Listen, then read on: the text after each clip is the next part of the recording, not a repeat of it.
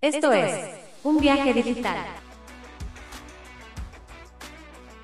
Hola, soy Oscar Durán y en este podcast encontrarás conversaciones sobre lo que yo llamo un viaje digital, las historias de un mundo al que la tecnología transformó para siempre.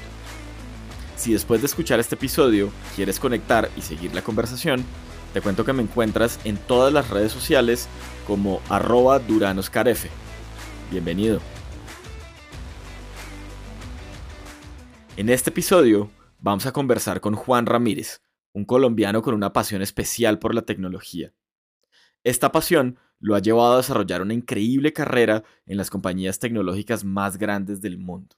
Si te quedas y escuchas esta conversación hasta el final, conocerás su historia y lo que ha significado para él y su vida trabajar en compañías como Amazon, Facebook y Netflix. Así que bienvenido al episodio número 5 de Un viaje digital trabajando para las Big Tech con Juan Ramírez. Bueno, estamos listos. Hola Juan, ¿cómo estás? Hola, ¿cómo vas? Bien, súper, súper. Qué, qué bueno tenerte nuevamente por aquí en uno de nuestros podcasts. Hoy para hablar sobre todo cómo es eso del mundo de la tecnología y de trabajar en empresas que para muchos son empresas muy aspiracionales y pues tú ya llevas un recorrido muy largo acá. Eh, entonces, vamos a hablar un poquito de tu historia y de, y de esas experiencias. De una, me encanta, sí, gracias Oscar por la invitación, otra vez estar acá. Y yo siempre lo he dicho, a mí, me, a, mí, a mí lo que me gusta de tus podcasts es que, o sea, tú le estás hablando a la audiencia de la que yo, si no estuviera acá, o sea, sería yo esa audiencia, ¿no? Yo estaría ya básicamente consumiendo este tipo de contenido. Lo hago, obviamente, pero obviamente tú estás creándote un nicho ahí en, la, en Latinoamérica que a mí me parece que es muy, muy bueno y bueno, pues me encanta estar acá. Si quieres, Juan, a ver, ¿por dónde empezamos? Empecemos, empecemos por ti. ¿Cómo llega un latino a Estados Unidos y, y empieza a trabajar como en este mundo de la tecnología? Sí, sí, esto, esta es, es una historia que tal vez había contado en el otro episodio del otro podcast, pero, pero la historia es muy simple, ¿sabes? Yo, yo siempre, a mí siempre me ha gustado la tecnología, mucho, o sea, desde el colegio, desde, desde mucho antes, pues, de que incluso supiera que yo quería trabajar en tecnología, yo sentía como una atracción hacia las cosas tecnológicas y hacia la innovación y a mí eso siempre como que me, me había apasionado mucho.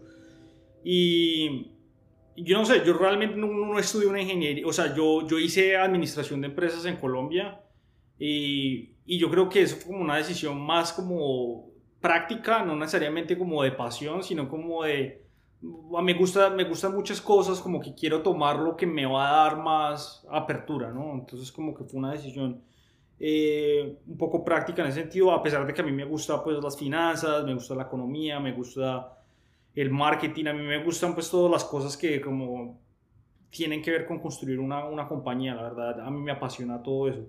Y nada, pero cuando estaba allá en la universidad, como que empecé a ver que en verdad la tecnología era como un sector y que era el sector como que llevaba la parada, ¿no? Era como el sector donde más aspiracional, donde tú piensas empresas como Google o como Facebook o, o, estas empresas que son empresas donde la gente quiere trabajar, pero también son las empresas que están haciendo las cosas chéveres, ¿no? O sea, como que uno, el navegador que uno usa es hecho por Google, las aplicaciones de social media que uno son uno usa son hechas por Facebook, somos como la tecnología que uno usa y le gusta es hecho por Apple, o sea, como que todas estas cosas chéveres como que influencian tu vida son hechas por empresas de tecnología, ¿no?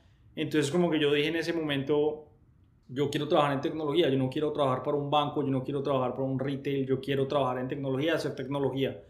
Entonces ya hacia el final de, de mis años de, de pregrado, eh, traté como de alinearme hacia eso y los primeros, y, traté de conseguir trabajos en eso, ¿no? Entonces mi, mi, práctica la hice como un product manager o lo que llamaban ahí como un productor, pero realmente era como un product manager y eso, eso lo hice en el tiempo en Colombia y obviamente el tiempo es como una operación, tiene una operación digital, pero no es, digamos, tecnología, ¿no? O sea, era como lo más cercano que yo encontré a tecnología en ese momento que me dio una oportunidad como de ir y ver cómo era trabajar con un ingeniero, con un diseñador eh, y como tener una estrategia digital eh, con la que, o sea, que tú tienes que diseñar o que tú tienes que pensar o que tú tienes que ejecutar, ¿no?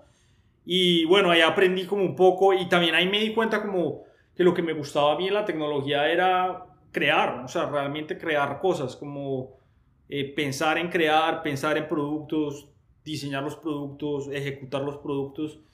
Y en parte de eso, muchas de esas tareas eran como, bueno, piénsate este display para un ad que va a ir acá en el tiempo.com o cosas por ese estilo. Y ahí fue como cuando empecé a entender que era un wireframe y que era como estos artefactos que uno usa, digamos, para comunicarse con, con la gente que construye tecnología, ¿no? Y eso me empezó a gustar mucho y, y yo, yo la verdad como de una forma muy naif, como una forma muy ingenua, dije, no, yo quiero hacer tecnología y yo ya había estudiado mucho y leído mucho de tecnología y, me, y creí que ya sabía hacer tecnología, ¿no? Entonces me, me, me asocié con alguien como para hacer un startup y obviamente es como, el, la es como ese primer momento donde tú crees que hacer un startup es como ir y entonces contratar a alguien, tengo una idea, construyemela. Obviamente eso fue un fracaso, pero eh, lo interesante de ese proceso es que en ese proceso yo me vi forzado a, a ser como un product manager, ¿no? O sea, como cuando teníamos que ir a hablar con las agencias que tenían que construir el producto que queríamos construir, obviamente crearles un wireframe, crearles como una especificación, escribirles como en un documento qué es lo que necesitamos. Y eso a la larga es lo que hace como una persona de producto, ¿no? Es como tenemos una visión, tenemos una idea, una hipótesis de qué es lo que puede funcionar y necesitamos construirla y decantarla en, un, en una especificación que un diseñador y un desarrollador puedan construir, ¿no? Y obviamente pues tú estar ahí como haciendo la estrategia de cómo eso va a salir al mercado y demás, ¿no? Entonces yo aprendí demasiado en eso, pero obviamente fue pues un proceso súper eh, anémico, ¿no? O sea, como que uno era tratando de hacer lo que no, uno no sabía y, no, y obviamente tratar de entender tecnologías que uno no entendía. Eh, y yo para ese momento yo ya entendía un poco de tecnología, o sea, yo podía, digamos, poner un HTML y tratar, o instalar un WordPress en un, en un hosting de estos baratos y tratar como de construir algo que la gente pudiera acceder, pero no tenía pues ningún conocimiento técnico, así que me, que me, que me fuera a permitir construir cosas yo mismo, ¿no? Entonces, y para mí eso fue como una frustración siempre, ¿no? O sea, como que yo decía, yo puedo tal vez pintar las cosas, pero no van a ser perfectas, y no, pero incluso si las pinto perfecto, no las voy a poder desarrollar y entonces como que esa frustración me fue como creando una necesidad de, ok, ¿qué tengo que hacer para tener esos skills, no? Y la realidad es que en Colombia desarrollar esos skills, por lo menos en mi época, no era una cosa sencilla. O sea, era no solamente que yo había estudiado una carrera que no se alineaba con eso bien, sino que tampoco habían recursos, no habían como bootcamps, no habían... O sea, era lo que tú pudieras encontrar en internet y la salirte de esa inercia inicial de tratar de aprender esas cosas. Mucho, mucho autoaprendizaje, ¿no? En, sí, pues, en esa época. Demasiado autoaprendizaje. Y sí, y anémico, o sea, era un aprendizaje como que uno dice, eh, si aprendí algo, realmente no, o sea, como que uno se, uno, la progresión no es tan buena, ¿no? Entonces yo en ese momento me di cuenta que, nada, o sea, como que me tenía que salir, ir a buscar hacer algo, y la referencia que yo tenía de por leer founders y por, y por leer de tecnología y todo eso, es que mm, tal vez ya no es el caso, pero pues la mayoría de founders que tú ves en el mundo tecnológico fueron personas que hicieron, o sea, fueron algo, o, estaban en Estados Unidos, primero que todo. A mí alguien alguna vez me dijo que en Estados Unidos eh, un emprendedor, de hecho colombiano de los clásicos, no va a decir su nombre, pero me dijo una persona en Nueva York me dijo, eh, Estados Unidos es como Florencia o Barcelona en el Renacimiento, ¿no? O sea, como acá es donde se hace la tecnología, acá es donde se construye la tecnología, acá es donde están las empresas más grandes de tecnología. Si tú quieres ser parte del Renacimiento, tienes que irte a donde está el Renacimiento, ¿no? Y entonces como que a mí eso me... Se, se me quedó, o sea, como que yo dije, bueno, no, en verdad voy a hacer todo mi esfuerzo para irme y obviamente eso fue una jornada pues de buscar qué quería hacer y cómo lo quería hacer, pero lo, más claro para mí era eh, estudiar, o sea, porque yo en el estudio siempre he encontrado como esa trayectoria y ese path que me, que me lleva como a la siguiente página de mi historia, ¿no? Entonces yo ahí en eso me fui a Boston y me puse a estudiar un montón y a preparar todos estos exámenes y aplicar a los programas que yo consideraba que se alineaban con lo que yo quería. Y esos programas, uno de esos programas, había un programa que se llama ITP en la Universidad de Nueva York, que era un programa que el founder de Foursquare, que es tal vez la gente que escuche tu, tu, tu podcast lo conoce, conoce esta aplicación en su época Foursquare era como una, un social media donde tú hacías check-in en places, ¿no? Entonces como que te chequeabas en distintos lugares y te lo gamificaba y te daban como badges y cosas. Esa empresa ya no es eso, esa empresa ya es como un ah, location tech, se convirtió en otra cosa. Pero siempre eh, recuerdo leyendo la historia de Foursquare que a mí me encantaba esa aplicación, que el founder había ido a ese programa. Y él siempre hablado súper viendo ese programa y cómo le había cambiado la, la, mente y cómo le había abierto la mente. Y lo interesante es que él creó Foursquare en ITP, en, en, ese programa de ITP. Y la gente que va a ITP es gente que no necesariamente son programadores, es gente que tiene un perfil súper aislado de la tecnología, pero que de alguna forma ven un camino en el que pueden proyectar esos conocimientos que tienen hasta el momento en tecnología. Entonces a mí eso me gustaba un montón y bueno, me puse a aplicar a programas, pero obviamente yo dije, bueno, no necesariamente tiene que ser ese, voy a buscar qué más hay, ¿no? Y en eso encontré, encontré un programa en Carnegie Mellon, en Pittsburgh, y Carnegie Mellon es una, una escuela que sola, o sea, su foco es computación, ¿no? Y es una de las mejores escuelas de, de computación del mundo. Y entonces apliqué a todos esos programas y, y me aceptaron ese Carnegie Mellon. Entonces yo dije, y, recuerdo que la primera vez que fui a Pittsburgh no me gustó, o sea, como que dije, no me gusta eso, preferiría Nueva York, ¿no? Pero luego, eso fue la mejor decisión, ir allá a Carnegie Mellon, porque allá fue donde yo siento que hubo como un, un leap, ¿no? O sea, como que en verdad te saca de tu mundo, te desafía todas las nociones que tú tienes de creer que eres inteligente o de que conoces algo de tecnología o que sabes construir tecnología porque realmente allá va la, gente que quiere construir tecnología. O sea, es una universidad donde la gente que quiere construir hardcore tech va a estudiar eso a, esa universidad. Entonces, eso de verdad como que me sacó como, me, me, me shakeó, ¿no? O sea, como que me, me, me mostró un mundo y obviamente me, te altera un poco porque te saca totalmente de tu zona de confort, ¿no? O sea, te toca estudiar cosas que a mí nunca me había tocado estudiar, a ritmos en los que yo nunca había tenido que estudiar, y tomar, o sea, como darte cuenta que en verdad eres el más bruto del, del grupo, ¿no? O sea, porque yo me, me identificaba mucho con la idea de soy del más, más inteligente del grupo, ¿no? Pero ya, o sea, arrogantemente, ¿no? No una cosa que yo sintiera... Eh, o sea, genuinamente uno a veces siente que uno es como, ah, no, yo, yo, yo soy el que más sabe acá, ¿no? Y obviamente eso te, te saca cuando tú te das cuenta que acá no eres ni siquiera el, el, top 20 o el top 30. Pero la experiencia es muy buena porque la experiencia en verdad te hace aprender muchas cosas. Y algo que aprendí ahí fue a programar, ¿no? O sea, tomar un curso de programación y tener que hacer lo mismo que están haciendo muchas personas que tienen yo estaba haciendo un grad program y el curso de, de Intro eh, to Programming es un curso que lo toman los undergrads, ¿no? Entonces, son niños de 16 o 17 años que saben mucho más de programación de lo que tú te, o sea, de lo que yo podía saber, ¿no? O sea, como que en verdad, yo me acuerdo que cuando tomé esa clase, cuando estás haciendo un máster, el passing, o sea, como la, nota para pasar es B, ¿cierto? Eh, no es C, o sea, C es, un, es una nota para pasar en, en, si estás en un undergrad, pero cuando estás haciendo un master es, es un B.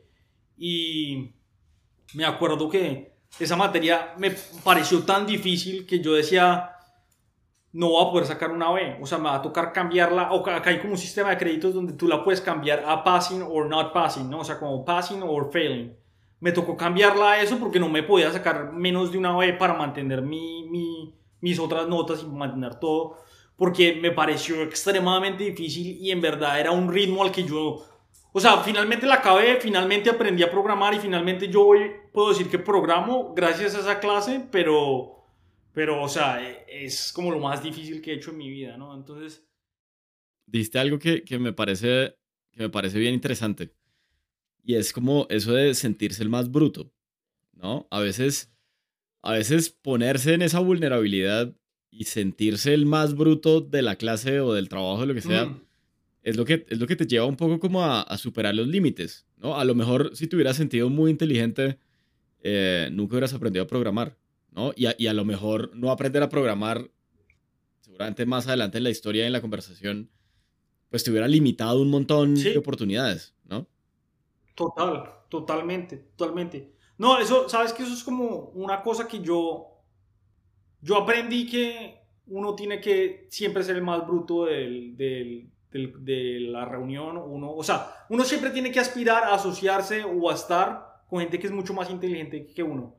Porque si uno no hace eso, uno no crece, ¿no? O sea, el crecimiento en verdad viene de estar eh, con gente que uno admira y con gente que desafía las nociones que uno tiene sobre eh, construir un producto o operar en, eh, eh, en, algún contexto de negocio o incluso ya más abiertamente en la vida, cualquier cosa en la vida, ¿no? O sea, como que la realidad que tú creas está basada mucho en las personas, en el promedio de las personas que, que con las que tú estás en, en, el día a día, ¿no? Entonces, y eso pues es algo que tú lo lees en cualquier libro de motivación, o sea, en verdad tú eres como el promedio de las cinco personas con las que más interactúas, ¿no?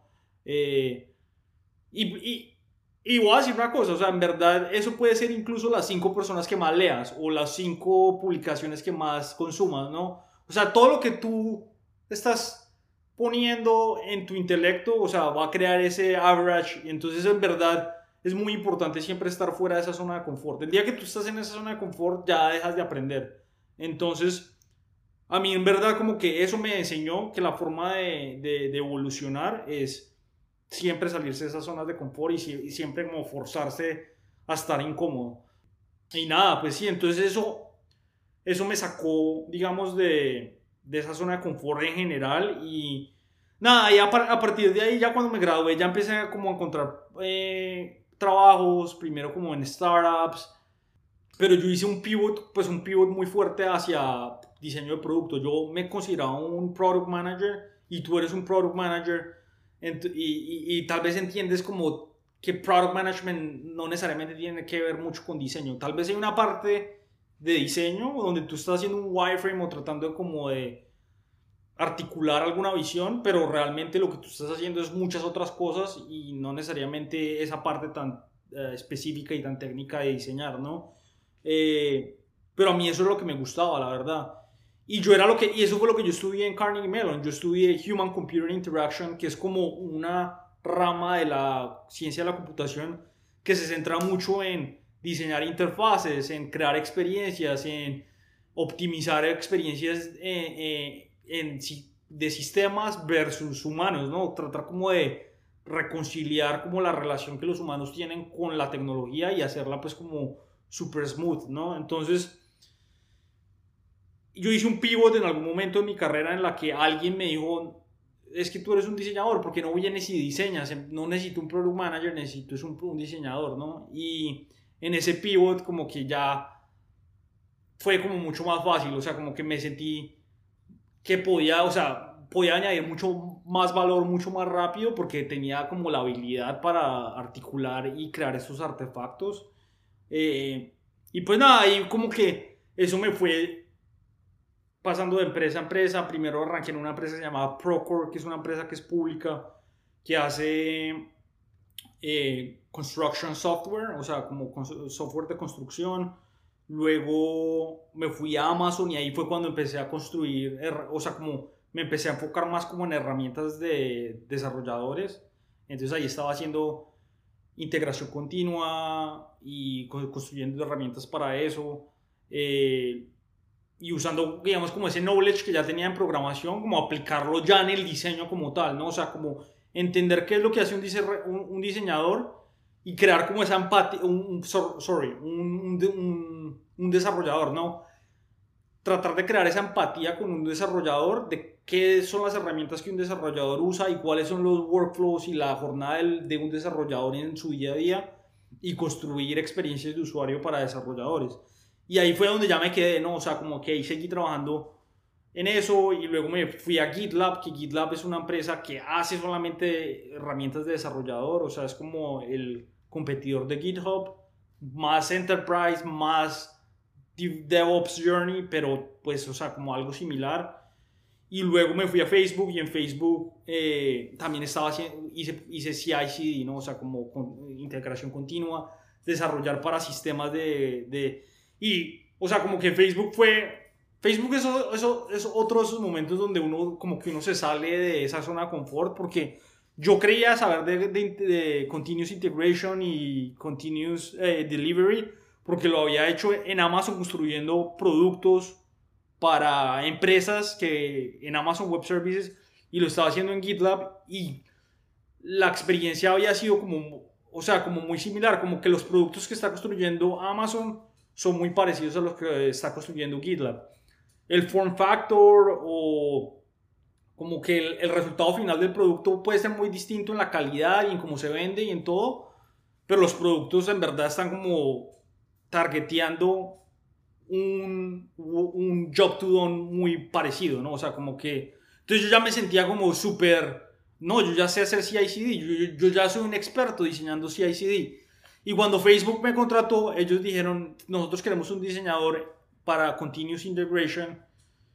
Y obviamente yo, pues, o sea, vieron el potencial, pero cuando yo llegué me di cuenta que Facebook hace Continuous Integration completamente diferente. O sea, como que todas las cosas que yo sabía algunas aplicaban, pero no, realmente como que era un o sea, la, la infraestructura era súper diferente, los, los, conceptos eran súper diferentes, todo era súper diferente. Entonces era como otra vez como otro momento en el que te tienes que salir como de ese contexto. Y, y pues nada, ahí aprendí un montón y Ahora estoy en Netflix y en Netflix llevo ya como casi cinco meses y nada, o sea, sigo en herramientas de desarrolladores, construyendo developer experience y pues nada, en esa jornada, obviamente cada vez con más scope, creciendo. Yo cada cambio que hago de una empresa a la otra, nunca, o sea, como que en verdad es porque me están ofreciendo más scope y me están ofreciendo una, una oportunidad de aprender más sobre su cultura, sobre su infraestructura, sobre sus productos entonces obviamente ha sido una jornada que ha sido como una escalera en la que he podido, digamos, tener conocimientos de eh, empresas anteriores y reaplicarlos en la siguiente empresa, pero aprender cosas nuevas, ¿no? Y pues nada, en este momento estoy, en Netflix y estoy liderando eh, toda la experiencia de Partner APIs de Netflix, y entonces eso incluye eh, multi-house usage, eso incluye eh, payments, bundles, eh, eso incluye ads ingestion, que es lo nuevo, eh, live, que también es nuevo. Entonces, todo lo que sea un API, que un partner tiene que interactuar con un API de Netflix, digamos que eso es lo que en este momento yo estoy liderando un producto, en diseño de producto en, Netflix. Y pues ahí es donde voy, esa es la jornada más o menos. Oye Juan, ¿cómo fue ese primer trabajo en una gran compañía de tecnología, que fue Amazon, eh, estuviste en unas startups antes, pero digamos como una gran, gran compañía de tecnología, ¿cómo aplicaste? ¿Cómo fue como ese proceso? Porque era como tu primera gran exposición a una compañía pues de ese nivel, por decirlo de alguna manera. Sí, sí. Sí, eso es cierto. O sea, la verdad es que Procore era una empresa ya muy grande en tecnología, ¿no? O sea, y Procore ya me había expuesto a, a lo que era tech, como hardcore tech, ¿no? O sea, es una empresa que cuando yo me uní a Procore, eh, ellos habían levantado ya como 80 o 90 millones y ya era una empresa que todavía no era un unicornio, o sea, cuando yo me uní a Procore era una empresa que era... Y es que unicornio ya, o sea, hoy en día cualquier persona puede ser un unicornio, ¿no? O sea, como con los, tal vez no con la economía actual, pero con los valuations anteriores, cualquier mock-up se volvía en un, un, un, billion dollar company. Pero en ese momento los billion dollar companies no eran como tan... Eh, eran más raros, ¿no? O sea, estoy hablando del 2015 más o menos, ¿no? Eh, pero era una empresa que ya tenía como una cultura tech muy, muy fuerte, ¿no? O sea, ya yo trabajaba con muchos developers, había pues como un, era una empresa pues que te estaba construyendo un producto con demasiado product market fit, un SaaS para construcción eh, y muchos constructores comprando ese software con mucho research, con un departamento de tecnología muy fuerte y la, la, la, la, experiencia startup clásica, ¿no? O sea, la cocina con comida, como los, los ping, mesas de ping pong, y todo eh, tables, todas esas cosas. Sí, sí, ya todo el rollo. Yo ya como que tenía esa exposición de, ah, es un startup y es súper chévere y hay cerveza en, el, en las cocinas y todo ese cuento, ¿no? Entonces eso a mí me dio como cierta exposición ya a, o sea, me dio cierto leverage como para poder decir, yo puedo, puedo aplicar a una empresa como Amazon o puedo aplicar como una empresa ah, eh, de, este calibre, ¿no? Realmente, en mi momento, nadie había, de todos los diseñadores de producto que habían en Procore, o sea, todo el mundo había venido como, o había salido de la universidad y lo habían contratado fuera de la universidad, o se había movido de una empresa más pequeña a a Procore. Entonces todo el mundo en Procore en ese momento, que era un diseñador de producto, estaba como en el pinnacle como de su, carrera, de su carrera, ¿no? O sea, era como estar a lo máximo en, el que, en lo que estaba en ese momento. Entonces yo, realmente yo fui como el primero en, como, ok, ¿cuál es el next step de todos los diseñadores con los que yo trabajaba? Y lo que pasó fue que alguna vez alguien me escribió por LinkedIn diciéndome, no, estamos buscando un, un, desarrollador. Y como yo tenía cosas de desarrollador en mi, o, pues en mi hoja de vida, porque yo programaba ya, o sea, yo ya tenía esos skills, eh, me escribieron y yo le dije, al, le respondí. Y generalmente cuando te escribe un recruiter, pues, o sea, como que no necesariamente es super strong, no es un lead tan fuerte como si te está escribiendo un manager, un hiring manager. Entonces, en el caso tuyo, de pronto, tú en tu compañía hay un equipo de talento que identifica un pipeline de personas y les escriben, pero no es lo mismo que tú que manejas la parte de producto le escribas a alguien que tú quieres como product manager o que le ves potencial, ¿no? O sea, como que eso es un lead mucho más fuerte y más directo, ¿no? Y yo ya como que me había hecho esa idea de que eso funcionaba así porque yo ya había como explorado el mercado y entendía que así era que funcionaba el mercado, ¿no? Y lo interesante de esta persona es que el que me escribió era un director de ingeniería, no era un reclutador. Entonces como que yo le respondí, le dije, no, yo no, yo sí desarrollo, pero yo no, yo lo que soy es un diseñador.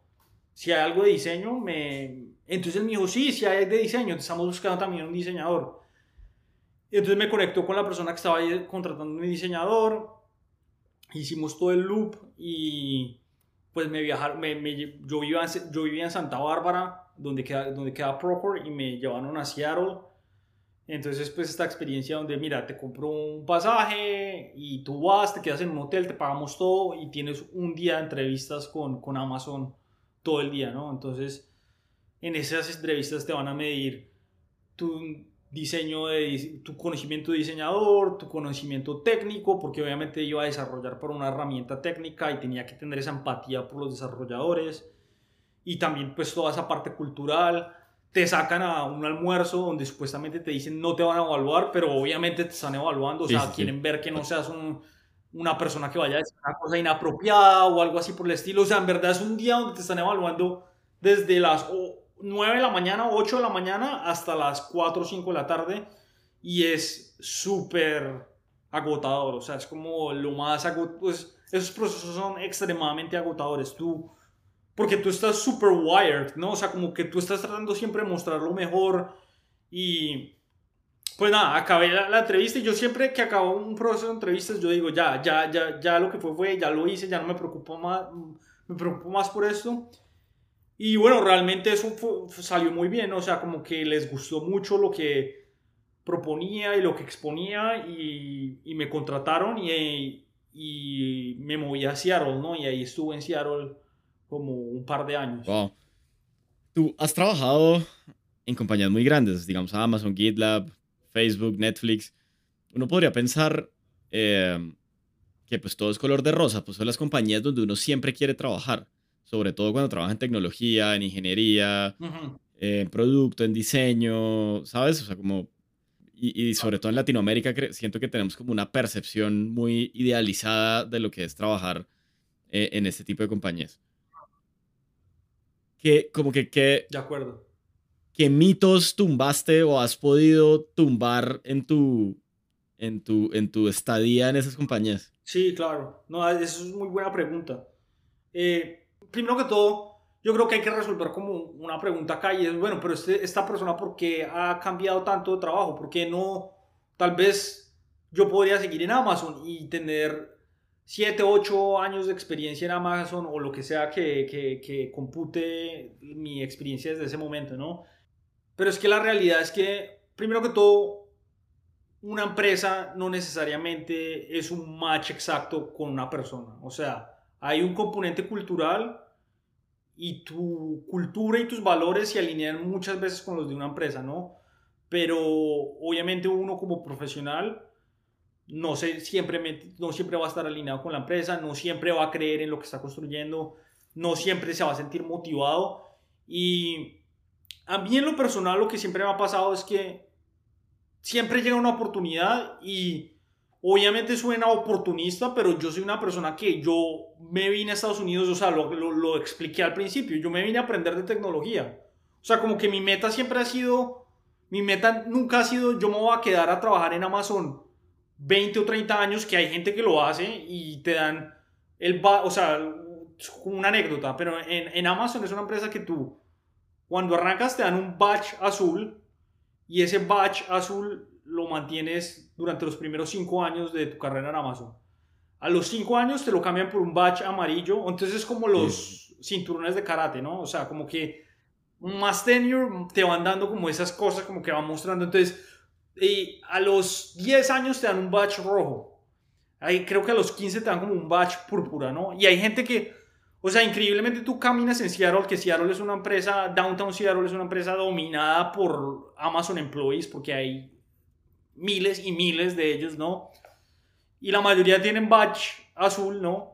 Y a veces y ves muchos con badge amarillo y a veces ves gente con badge rojo y alguna vez ves a alguien con un badge púrpura y es como un unicornio, ¿no? Es como ¿quién tiene un badge púrpura? O sea, en verdad esta persona ha estado mucho tiempo con Amazon. Incluso alguien con un badge rojo es como también un unicornio. Es muy raro ver esas personas, ¿no?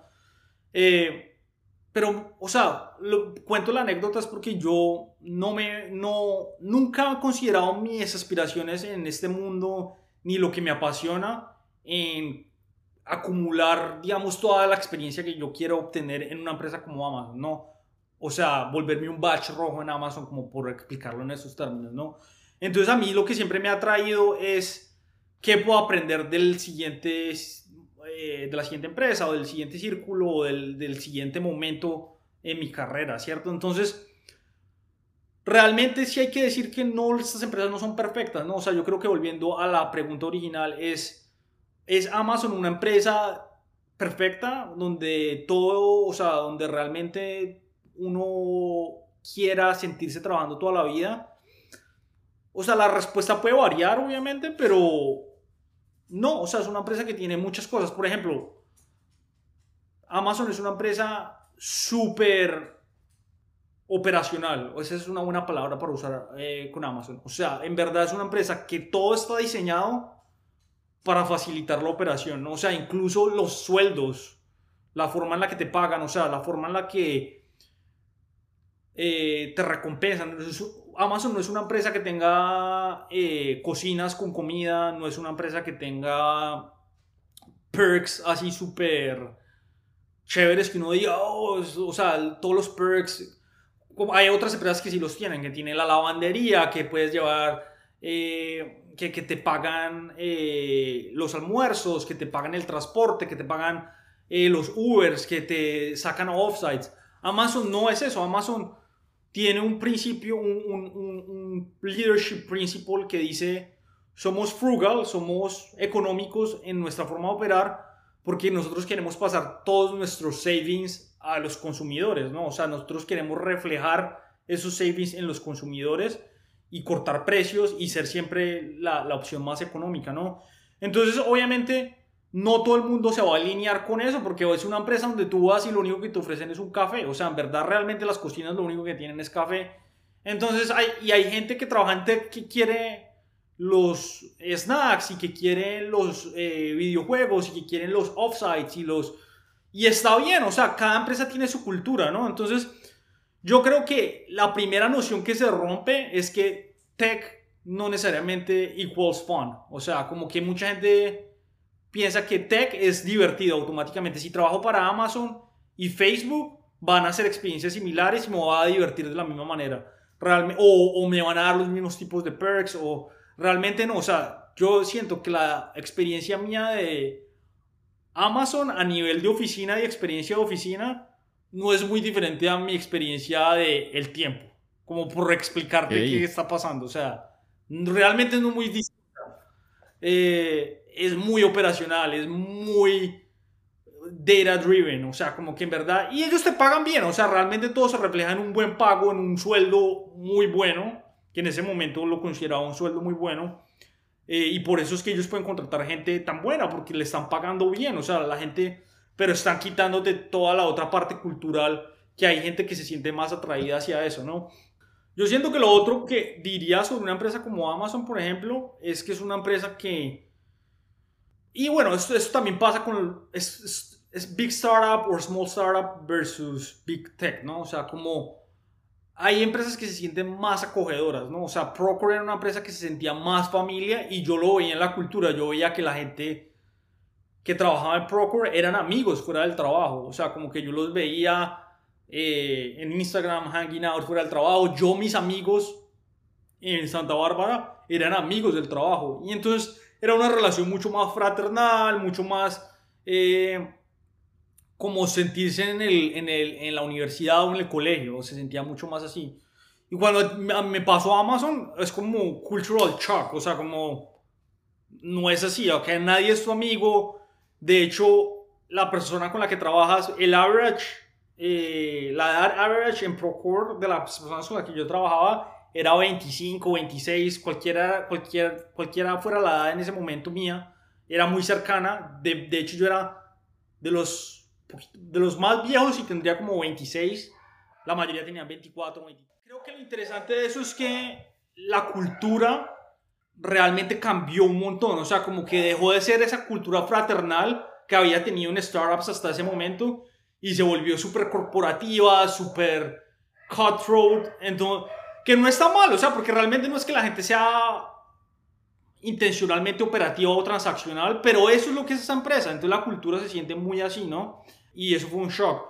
Pero lo más shock fue que cuando yo me fui a GitLab tratando de encontrar otra vez como eh, esa cultura más fraternal, la encontré, pero la encontré con una mezcla también más transaccional, o sea, era una cultura... Entonces ya en ese momento yo ya empecé a descubrir que ya va, hay muchas formas de construir una empresa de tecnología y hay muchas culturas. Porque, ¿qué pasa con GitLab? GitLab, primero que todo, es una empresa que en ese momento era pioneer en remote, o sea, era remota cuando no era la pandemia todavía, o sea, esto era prepandemia y todo el mundo trabajaba distribuido. Y a pesar de eso, era una empresa que se sentía fraternal y se sentía donde tú puedas hacer amigos remotamente pero también era transaccional, o sea, la forma en la que ellos, vamos, hacen sus releases, en la forma en la que trabajan, en la forma en la que venden el producto. O sea, la cultura en verdad también tiene como un componente mucho más operativo que no tenía Procore, por ejemplo. Se sentía más como un mix entre Procore y Amazon. Entonces, es interesante como tú vas viendo que las cosas se van como... Acá hay como un, un modelo híbrido, ¿no? O sea, donde las cosas no necesariamente son extremadamente operacionales, pero si hay unos rails en los que tú estás operando, ¿no? Eh, y ahí yo creo que eso fue un muy buen momento para mí, para darme cuenta que no tenía como que desistir de trabajar en empresas grandes que me gustan. Y había empresas como Facebook que siempre me llamaba la atención, porque por lo menos en mi campo, en diseño de producto, si tú preguntas en mi campo cuáles son las empresas donde trabajan los mejores diseñadores, son, hay, hay como cinco, pero dos que te puedo decir con plena seguridad que lo son, son Facebook y Netflix, que son dos empresas en las que yo he estado. Entonces, yo siempre veía Facebook como aspiracional, ¿no? Pero había desarrollado ese miedo como de que fuera a ser extremadamente transaccional, no fraternal, no necesariamente lo que a mí me gustaba de trabajar en tech, que es como sentirme que estamos construyendo un producto de una forma no necesariamente tan operacional, pero más como basada en como de, usar tu intuición también, ¿no? Yo creo, donde tú estás como más eh, usando como esos conocimientos que desarrollaste en el pasado de una forma no tan operacional, ¿no? Entonces, realmente lo que GitLab hizo fue casi que hacerme reevaluar que podía unirme a una empresa como Facebook. Y por eso cuando Facebook me contactó, yo no lo pensé mucho, porque yo sabía que Facebook me iba a pagar mejor y ya no tenía esa duda de si iba a ser otro Amazon, porque ya sabía que habían los perks, ya sabía que ya tenía amigos en Facebook, de hecho tenía, conocía tres o cuatro personas que trabajan en Facebook y todo el mundo me decía que le encantaba, entonces como que yo ya esas nociones las fui como cambiando y claro, yo creo que re, la, la pregunta original, yo creo que lo que aprendí de todas estas empresas es que hay millones de formas de construir tecnología, millones de culturas, millones de formas de llegar a ese suceso y, y, de trabajar en lo que a ti te gusta. Y yo creo que, que esa es la lección, la verdad. Y, es, y eso, es, eso es clave, porque creo que de alguna manera se asocia mucho los perks con la cultura, ¿no? Y son cosas completamente diferentes. A lo mejor ayudan a que algunas cosas se formen, a lo mejor algunas compañías son remotas, otras no. Sí. Pero la cultura va mucho más allá de eso, ¿no? Y tú nombrabas algunos aspectos de eso. Entonces, el relacionamiento con los pares, la forma como se aborda también un poco el negocio. Eh, Totalmente. Es, es, muy interesante, es muy, muy interesante eso. Y además, la gran diferencia que hay entre las startups y las grandes compañías tech, que en algún momento fueron startups, pero ya no. Claro, claro, exacto, sí, exactamente, sí. Sí, yo creo que, mira, ¿sabes qué es lo interesante de eso? Obviamente hablar de perks, podríamos hablar de perks todo el día. Bueno, que sí, que eh, en Facebook te lavan la ropa, que en Facebook te dan 3 mil dólares al año para gastarte en health. Todas estas cosas chéveres que a mí me parece que son una motivación y obviamente el sueldo siempre es una cosa que es como el componente activo de por qué tú te vas y te unes a una empresa o no. Pero yo creo que la realidad, o sea, a nivel personal, y yo he sido un individual contributor en todas estas empresas, liderando personas, pero indirectamente en muchas formas, yo creo que ahí es donde radica la diferencia de entender por qué a ti te puede gustar una empresa y no la otra. Y la verdad tiene que ver mucho es cómo tus valores y tu intracultura personal se alinean con los de la empresa de una manera en la que tú puedas tener un impacto, ¿no? Entonces yo me... Yo, digo sin ninguna pena que yo siento que mi impacto en Amazon no se sentía restringido, o sea, como que yo sentía que estaba añadiendo estos productos, pero cuando yo trataba como de sobrepasar como esas barreras de, de, mi scope, me encontraba con una cantidad de procesos, o sea, procesos donde a ti te tocaba llevar un diseño a un comité y el comité te lo tenía que aprobar y el comité a veces te devolvía el proceso y era desgastante y era medio tóxico y agresivo porque entonces te lo devolvían y, y, entonces habían como unas relaciones y unas tensiones muy fuertes en lo... Y yo me acuerdo que yo me preparaba para esos comités, entonces tenía que llevar un diseño y el miedo siempre era que te dijeran, no, no está aprobado, tienes que ir y rediseñar estas partes. Pero a mí no, o sea, como que a mí eso no me cuadraba, o sea, a mí no me, no me, no me cuadraba con la forma en la que yo había aprendido a construir tecnología.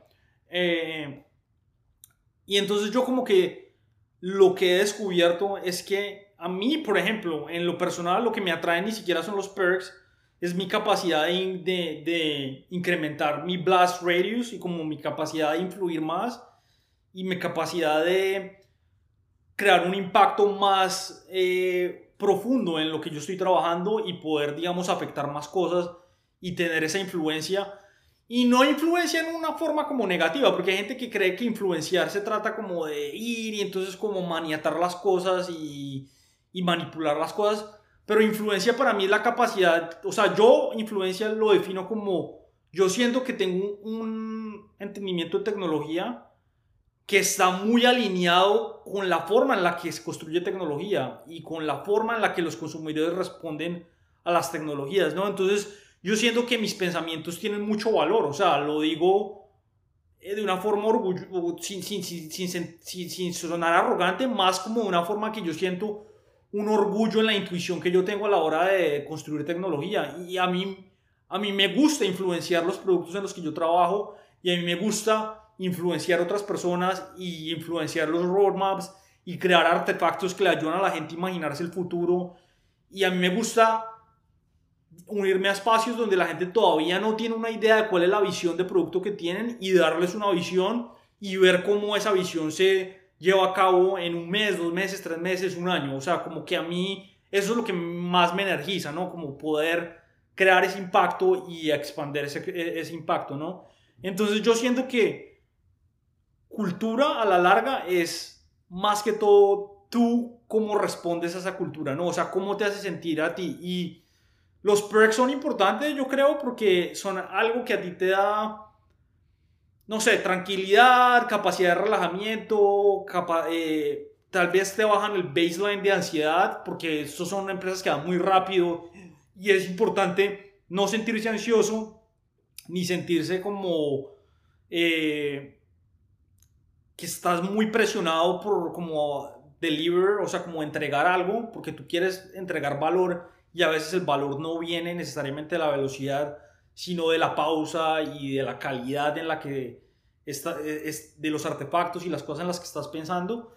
Eh, pero yo siento que sí, o sea, realmente cultura es cómo vibras tú, o sea, como tiene que haber como un momento en el que esas vibraciones como que se empiezan como a sincronizar y en ese momento es cuando tú sientes que el lugar en el que estás trabajando te gusta y es donde tú puedes hacer el, el mejor trabajo, o sea, el trabajo que en verdad va a tener un impacto. Sí, total. Una cosa creo que es llegar, ¿no? A este tipo de compañías. Entonces tú lograste llegar y has hecho una carrera impresionante en muchas de ellas. Ahora, digamos, otra dimensión es mantenerse, porque pues uno puede llegar, seguramente mucho esfuerzo y demás, pero a lo mejor o no encajar, como tú decías ahorita, o simplemente tu performance y, la forma como estás desarrollando tu trabajo hace que no necesariamente te mantengas ahí. Desde tu experiencia, ¿cómo ha sido un poquito mantenerse en, en, ese ecosistema, que es un ecosistema al final también complejo? No, eso es, o sea, realmente acá no, no, yo no le voy a mentir a nadie, o sea, la verdad, mm, yo cuando me gradué del colegio o de la universidad, yo como que yo siempre recuerdo haber dicho como, qué bien, ya nunca me van a volver a evaluar. O sea, como que en verdad las cosas que yo detestaba del colegio eran las notas, eh, las entregas de notas, todo ese tipo de cosas. Y pues obviamente nada más alejado de la realidad. Tú en todas esas empresas estás en, constante evaluación y en constante... Eh, digamos que siempre hay una tensión. Puede ser healthy, en algunos casos puede ser unhealthy, pero siempre hay una tensión de que tú tienes que estar performing porque si no estás performing, no, no, o sea, realmente no vale lo que te están pagando. Y hay procesos, o sea, realmente Amazon es una empresa que, por ejemplo, tiene una cultura súper fuerte con respecto a esto, ¿no? O sea, hay un proceso donde la gente la ponen en un performance improvement plan si no están haciendo lo que tienen que hacer.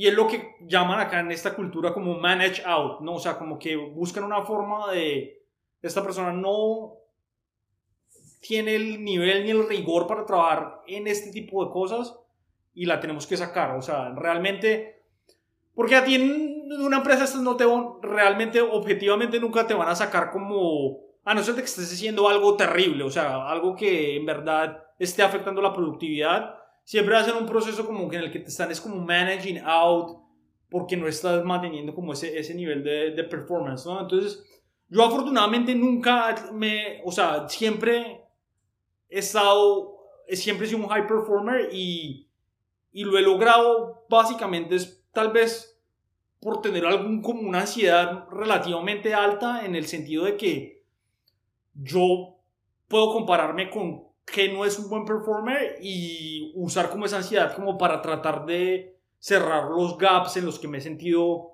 en algún momento pueden crear digamos algún performance eh, una preocupación de performance de mi manager o de mis cross-functional partners o, o, de las personas con las que trabajo en general, ¿no? Entonces, yo en lo general no estoy diciendo que esto aplique para todo el mundo, pero a mí lo que me ha pasado es que yo cuando he sentido que mi... Y a, mí en verdad Carnegie Mellon me, me fue, el, fue como el momento, fue como la experiencia que me hizo cambiar mucho en esto, ¿no? O sea, porque allá realmente era una tan sofocante que tú tienes que en verdad mantenerte como al nivel, porque si no también vas a... Hay, hay notas y también te pueden sacar del programa, o sea, hay un nivel muy sofocante. Entonces, yo aprendí de ese programa que uno tiene que usar como uno siempre tiene que ser como muy objetivo en cómo uno, uno cómo eh, está haciendo su trabajo y que también lo está haciendo. Y uno sabe, realmente yo creo que una persona consciente de sí misma sabe si está haciendo un buen trabajo o no está haciendo un buen trabajo.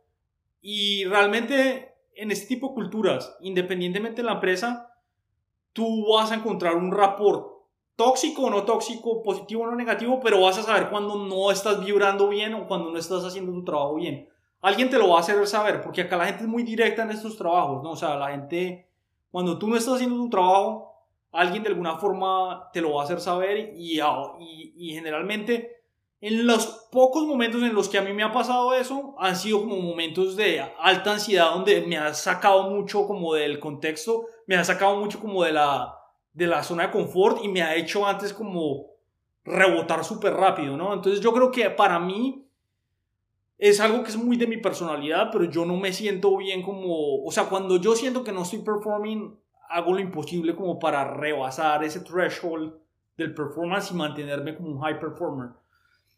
Pero obviamente yo sé que eso no aplica para todo el mundo, ¿no? O sea, no todo el mundo opera así. Yo creo que realmente lo que yo he aprendido es que es más una cosa de autoconocimiento y entender eh, si lo que tú estás haciendo en real, realmente está dando un valor a la empresa o no. Y lo otro es que todas estas empresas tienen una cultura de feedback, ¿no? O sea, como que hay un feedback que tú vas a recibir de tus pares, de tu manager, de todas las personas con las que tú estás interactuando y es feedback que la mayoría de veces es objetivo. O sea, realmente si tú estás haciendo tu trabajo, la gente te lo va a decir. Si estás haciendo tu trabajo bien, te lo van a decir. Si estás haciendo tu trabajo mal, te lo van a decir. Entonces, si a una persona la sacan de un trabajo de estos, 95% de las ocasiones la persona sabía que iba a pasar. O sea, como que para nadie debería ser una, una, sorpresa porque todo está diseñado de una forma en la que hay una retroalimentación constante que te está indicando si tú estás haciendo un buen trabajo o no. Entonces yo creo que eso es una virtud de los sistemas de estas culturas, ¿no? O sea, hay un sistema con el que tú te contra el que tú te puedes reflejar y contra el que tú puedes crear como tu propia vara de performance y tratar de siempre como rebasar esa vara, ¿no? Sí, total, total. Y, dijiste cosas muy interesantes y muy valiosas. Yo creo que el tema de la comunicación constante eh, es algo a lo que normalmente no estamos tan acostumbrados, ¿no? Y tiene, tiene mucho que ver también con las habilidades de uno, eh, de cómo no tomarse las cosas necesariamente personal, que es algo que pasa mucho en Latinoamérica. Eh, y esa comunicación directa del norteamericano o incluso de algunos europeos, pues hace mucho sentido cuando, cuando se trata de construir culturas que están orientadas al resultado, pero que también necesitan tener un equipo motivado para poder sacar las cosas adelante, ¿no? De acuerdo, de acuerdo. No, acá, acá por ser anecdótico, pero pues yo obviamente he, colaborado con algunos, algunas empresas de, algunos startups del ecosistema latinoamericano y, he tenido la oportunidad de ver como, o sea, de estar en algunos email threads, eh, he ayudado en ciertas cosas, he estado en ciertos slacks y esto es puramente anecdótico, pero tú no te imaginas la diferencia entre el Slack de Netflix y el Slack. obviamente, obviamente no es una comparación justa, yo sé que estamos comparando eh, peras con manzanas, ah, pero pero a lo que estoy tratando de referirme es a lo que tú estás hablando y es como la comunicación como tal, ¿no? O sea, como la comunicación de una empresa como Netflix es extremadamente pragmática y práctica y al punto, ¿no? No, una, no, no diciendo que es una comunicación que es descortés, porque no lo es, o sea, en verdad la gente pide el favor, la gente comunica las cosas de una forma amigable, pero realmente no es una cosa que esté cargada de elementos innecesarios. que es algo que yo le he visto, digamos, en los Slacks o en los mensajes de, una, de los startups latinoamericanos. Tú no te imaginas los correos que yo he recibido que son como buenos días, y dan un contexto, o sea, súper largo e innecesario para una cosa que es una respuesta sí o no, literal, ¿sabes? Y entonces obviamente va, a haber quien dice, no, pero es que es la, eso es cortés, y yo no estoy descontando que eso sea una forma cortés de, de, de operar, pero realmente te está ralentizando todo, ¿no? O sea, como que todo es lo que tú todo el tiempo que te tomaste para escribir ese correo, para obtener una respuesta de sí o no, es tiempo que le vale a la empresa en sueldos, es tiempo que le vale a la empresa en servidores, en runway. O sea, cuando estamos hablando de una startup, estamos hablando de runways de 18 meses. O sea, realmente todo eso vale dinero, ¿no? O sea, tú no deberías permitir que tu cultura se ralentice por este tipo como de rituales que son muy propios de la cultura latinoamericana, ¿no? O sea, en verdad, tú no quieres ser como el, el que no pide el favor, tú no quieres ser el que pide las cosas como a las malas, ¿no? Pero... Y entonces yo sí he sentido que hay gente que a veces mi estilo como que le choca al principio porque es demasiado como, mira, yo necesito esto, pero en especial cuando, cuando estoy operando es con gente como en, en, el, en el ecosistema latinoamericano. Pero yo también, también como que me he acostumbrado también como a hacer ese, pre, ese, ese preámbulo de decirles, miren, o sea, así es como pero yo, la verdad, esta es la forma efectiva y eficiente de operar. Y acá, o sea, obviamente yo pido el favor, obviamente yo soy cortés, pero sí hay que como trim el fat de la conversación y de la comunicación, porque en verdad ahí se pierde mucho valor y, mucha, y mucho mucho de la operación se, se, se, se, desgasta es en ese tipo de comunicaciones tan ineficientes, ¿no? Sí, total, total. A, mí me pasó cuando yo empecé a trabajar con clientes norteamericanos, yo los saludaba por Slack, ¿no? Entonces les decía como, hola, ¿cómo van? Y no escribía nada, ¿no? Y ellos no contestaban. Y entonces yo como, vea, pero qué, qué, raro estos tipos. Eh, hasta que alguno de ellos algún día me dijo como, saluda y pídenos lo que necesites en el mismo párrafo. O sea, no necesitas tener una conversación de 15 minutos para pedirnos algo. O sea, simplemente escribe, hola, ¿cómo van? Necesito esto y nosotros te vamos a responder y te lo vamos a enviar y todos vamos a seguir trabajando normalmente. Eh, y son esas como diferencias, ¿no? Culturales a veces, pero también en los sistemas de productividad de, de las diferentes economías, de alguna manera, ¿no? Totalmente, totalmente. Pero ¿sabes qué, es lo, ¿sabes qué es lo chévere de eso? Que a mí me parece que es como... Que yo siento que es coachable. O sea, como que si tú vas a construir una startup en Latinoamérica hoy y alguien está escuchando este, este, este podcast de un viaje digital, se le debería quedar en la cabeza que cuando construya su cultura debería poner eso en algún párrafo, en algún lugar. Acá tenemos una comunicación directa y poner el ejemplo que tú pusiste. Nos, acá no decimos hola y esperamos una respuesta. Acá decimos hola y hacemos el request de forma inmediata porque acá somos eficientes. En verdad, es un cambio tan pequeño y no se, no se distancia tanto como de la cultura que en verdad cualquier startup en Latinoamérica lo puede incorporar en su cultura y le va a traer demasiada eficiencia. Entonces, lo, lo chévere de eso es que todas estas cosas para mí son coachables. O sea, yo soy súper latino, o sea, yo lo soy, o sea, como que todas estas cosas las he aprendido yo y nunca he sentido que me han sacado como del contexto de una forma en la que me sienta incómodo. De hecho, me, o sea, siento que han mejorado mi calidad de vida porque te dejas de desgastar en cosas innecesarias, empiezas como reasignar el valor de las cosas importantes de tu trabajo versus las cosas de tu vida porque realmente, ¿quién quiere? O sea, y obviamente yo digo, o sea, yo soy una persona afable y amigable, pero yo no necesariamente siempre quiero tener amigos en el trabajo. O sea, realmente yo tengo un grupo de amigos fuera de mi trabajo, yo tengo a mi novia, yo tengo una vida por fuera del trabajo que es importante para mí y yo realmente no, no necesariamente, no es que no quiera construir amistades en el trabajo, las quiero y si se obtiene y si nacen o emergen orgánicamente, las valoro y las aprecio y las atesoro, pero no necesariamente voy a, invertir mucho esfuerzo o fricción en, en, ese tipo de cosas, porque para mí eso, o sea, el trabajo es el trabajo, ¿sabes? Entonces yo siento que el trabajo es eficiencia y el trabajo es resultado, ¿cierto? Entonces, yo creo que eso es una cosa que es muy fácil como de implementar en las culturas para el que esté construyendo una startup en este momento, porque realmente es tan fácil como escribir un párrafo en algún lado, en alguna guía, y cuando veas ese comportamiento simplemente corregirlo. Y la gente lo aprende y la gente lo aprecia, yo creo. Total. Juan, pues ha sido una, gran conversación.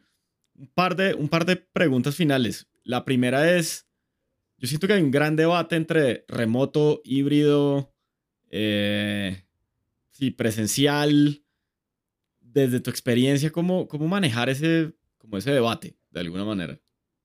Sí, no, ese es, ese, es, el gran debate ahora, ¿no? En especial porque ya que la pandemia se acabó, hay mucha gente que quiere redevolver todo el mundo a la oficina y hay gente que no quiere perder su talento, entonces están como enquistando estos modelos híbridos, pero no saben cómo manejarlos. Y mira, yo que he estado en todos los modelos, yo te voy a decir una cosa, yo siento que remoto evidentemente no es para todo el mundo, o sea, hay gente que tiene que tener la disciplina de ir a una oficina, tiene que tener los espacios sociales de estar cara a cara con una persona. Y yo siento que la parte presencial, en estos días me pasó una cosa increíble. O sea, yo llevaba como cuatro años o más sin ir a una oficina. Y fui a Los Ángeles, a la oficina de Netflix en Los Ángeles a reunirme con mi equipo. Y en verdad fue como, o sea, la calidad de la comunicación es muy diferente, o sea, es mucho más alta la fidelidad de la comunicación acá. Y, o, sea, empecemos por decir que el video, lo que estamos haciendo en este momento, es casi tan real como estar en la realidad, y aún así hay una pérdida de fidelidad. Yo no sé qué es muy difícil de explicar, o sea, como solamente cuando tú has estado durante mucho tiempo remoto y vas y lo experimentas, es como, what? O sea, como que en verdad es demasiado heavy el cambio. O sea, hay una fidelidad en la comunicación muy, diferente. Entonces yo siento que no se puede descontar que la parte presencial es súper relevante e importante y hay muchas personas que van a querer seguir construyendo así. Pero yo que trabajé en una empresa que es 100% remota como GitLab y que se creó como una empresa 100% remota, estoy convencido de que uno puede construir un billion dollar company. Eh, GitLab es una empresa de 10 eh, billones de dólares que está en bolsa y es diseñada como remota, construida como remota, ¿no? Entonces yo no tengo dudas de que uno puede construir una, una empresa remota eficiente, fraternal, rápida, capaz, o sea, como remoto es una opción y remoto, muchas empresas van a ser remotas y algunas de las mejores empresas que vienen en el, futuro van a ser 100% remotas, ¿no? O sea, remoto es una opción. A mí lo que me pasa con presencial es que yo siento que presencial se siente muy forzado en este momento, ¿no? Es como si yo tengo ya dos o tres años, en mi caso, más de tres años trabajando desde la casa, en, los que fueron forzados por la pandemia a trabajar desde la casa dos años, pero si ya tú crees construirte como una rutina que te funciona, en la que eres eficaz y eficiente y rápido trabajando desde la casa, ¿por qué me vas a obligar a volver al trabajo cuando no necesariamente... O sea, si hay como una magia ahí, pero esa magia tal vez no es lo suficiente como para forzarme a ir a volver a la oficina, ¿no? Entonces yo siento que lo que va a pasar es que ese modelo híbrido que ha estado tan discutido va a emerger un modelo híbrido que es un poco más que no necesariamente es el que estamos viendo en ese momento, que es, algunas personas trabajan desde la casa y algunas personas trabajan eh, presencial en la oficina. Yo creo que el modelo va a ser un, modelo donde básicamente la, la, gente va a converger en momentos presenciales, en algún momento, digamos, cada mes, una semana en la oficina o cada... Yo creo que la gente en ese momento lo está diseñando mucho a un día a la semana o dos días a la semana en la oficina y el resto desde la casa. Pero yo no siento que eso vaya a funcionar porque eso es como que te está quitando una libertad de decidir tú cómo manejas los días de tu semana, que es parte de lo chévere de, estar remoto, ¿no? O sea, esa flexibilidad y esa capacidad de, de, de, adaptarte a, a, los horarios y a los, y, y, cambiar cosas de tu día a día que tú no puedes cambiar si vas a una oficina, ¿no?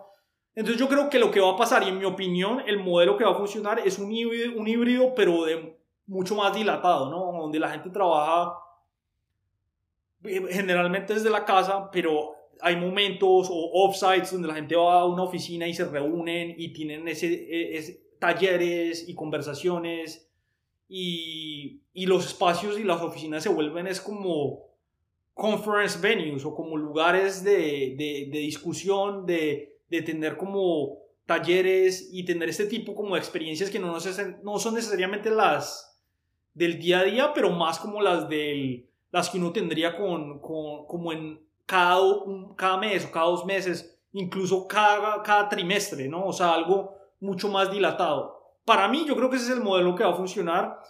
Yo siento que los que se vayan full presencial van a perder en la parte de talento porque mucha gente no va a querer eso.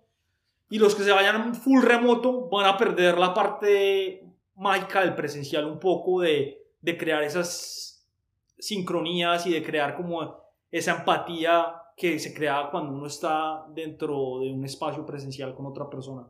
Entonces yo creo que el modelo que va a funcionar es el, el híbrido dilatado, o sea, estamos en la casa todos, algunas veces algún grupo se reúne a la semana en la oficina, pero por lo general todos nos vamos a reunir en algún momento del año, en algún espacio y vamos a tener talleres y discusiones y nos vamos a alinear y vamos a fraternar, pero pero eso es más o menos lo que va a funcionar, en mi opinión. Obviamente, habrá que ver qué pasa, ¿no?